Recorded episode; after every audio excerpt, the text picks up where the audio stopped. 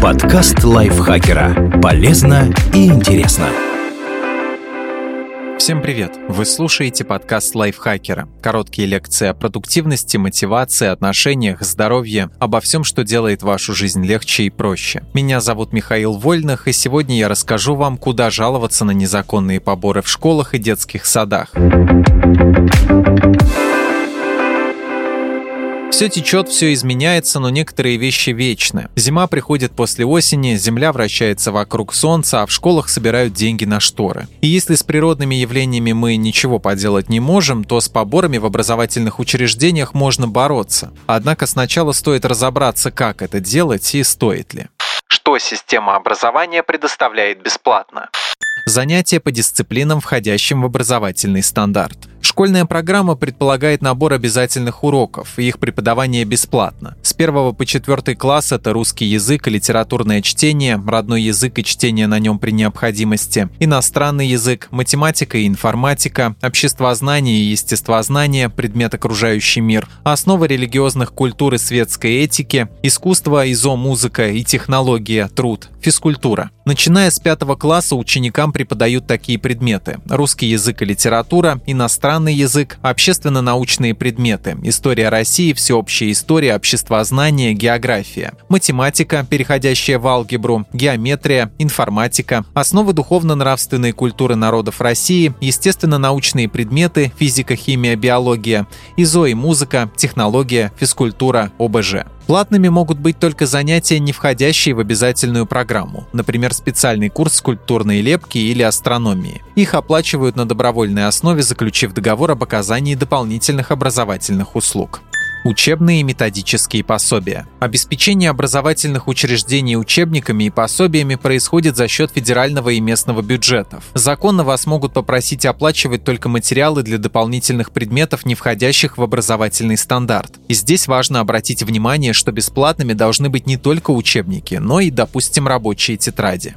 Услуги охранника. Охрана и безопасность детей во время нахождения в школе или детском саду должна быть организована самими заведениями ремонт и обновление оборудования школы или детского сада. Это ответственность образовательного учреждения, хотя бы потому, что учить математике без доски и парта, физкультуре без мяча невозможно. Однако какие-то улучшения могут проводиться за счет родителей, если они на это согласились. Вы можете участвовать в сборах денег на эти и любые другие цели исключительно в добровольном порядке и с оформлением соответствующих документов. Отказ от внесения денежных средств при этом не должен вызвать неблагоприятные последствия для вашего ребенка как все происходит на самом деле.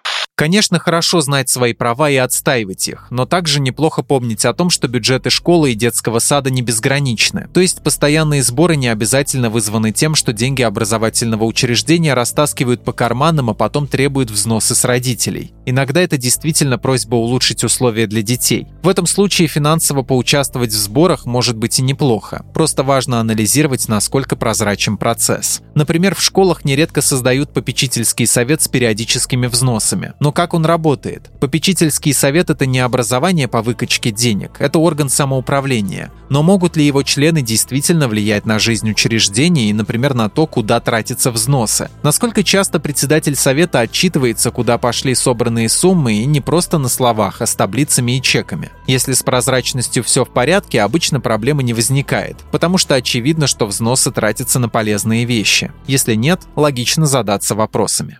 Что делать, если вы столкнулись с поборами в школе или детском саду? Если речь идет о дополнительных предметах, кружках, то, как правило, они оплачиваются как дополнительные образовательные услуги. Для этого вы заключаете договор с образовательным учреждением на оказание таких услуг. Это официально и законно, здесь проблем нет. Но все остальное чаще всего оформляется как добровольные пожертвования. Если вам кажется, что это странный сбор, их можно просто не вносить. И дальше наблюдать, что будет. Если с вас начинают требовать деньги, угрожать, что ваш ребенок пострадает, лучше фиксировать это. Особенно если представители учебного учреждения от угроз перешли к действиям. Далее можно пожаловаться в местный отдел образования, в Рособорнадзор, прокуратуру. Напишите заявление, приложите доказательства, если есть. Лучше, если несколько недовольных родителей объединятся. Это подчеркнет серьезность проблемы. Спасибо Наталье Копыловой за эту статью. Подписывайтесь на подкаст Лайфхакера на всех платформах, чтобы не пропустить новые эпизоды. А еще слушайте наш подкаст «Кто бы говорил». В новом сезоне мы отвечаем на письма друзей Лайфхакера вместе с психологом Леной Котовой и стараемся найти ответы на их интересные вопросы. На этом я с вами прощаюсь. Пока. Подкаст Лайфхакера. Полезно и интересно.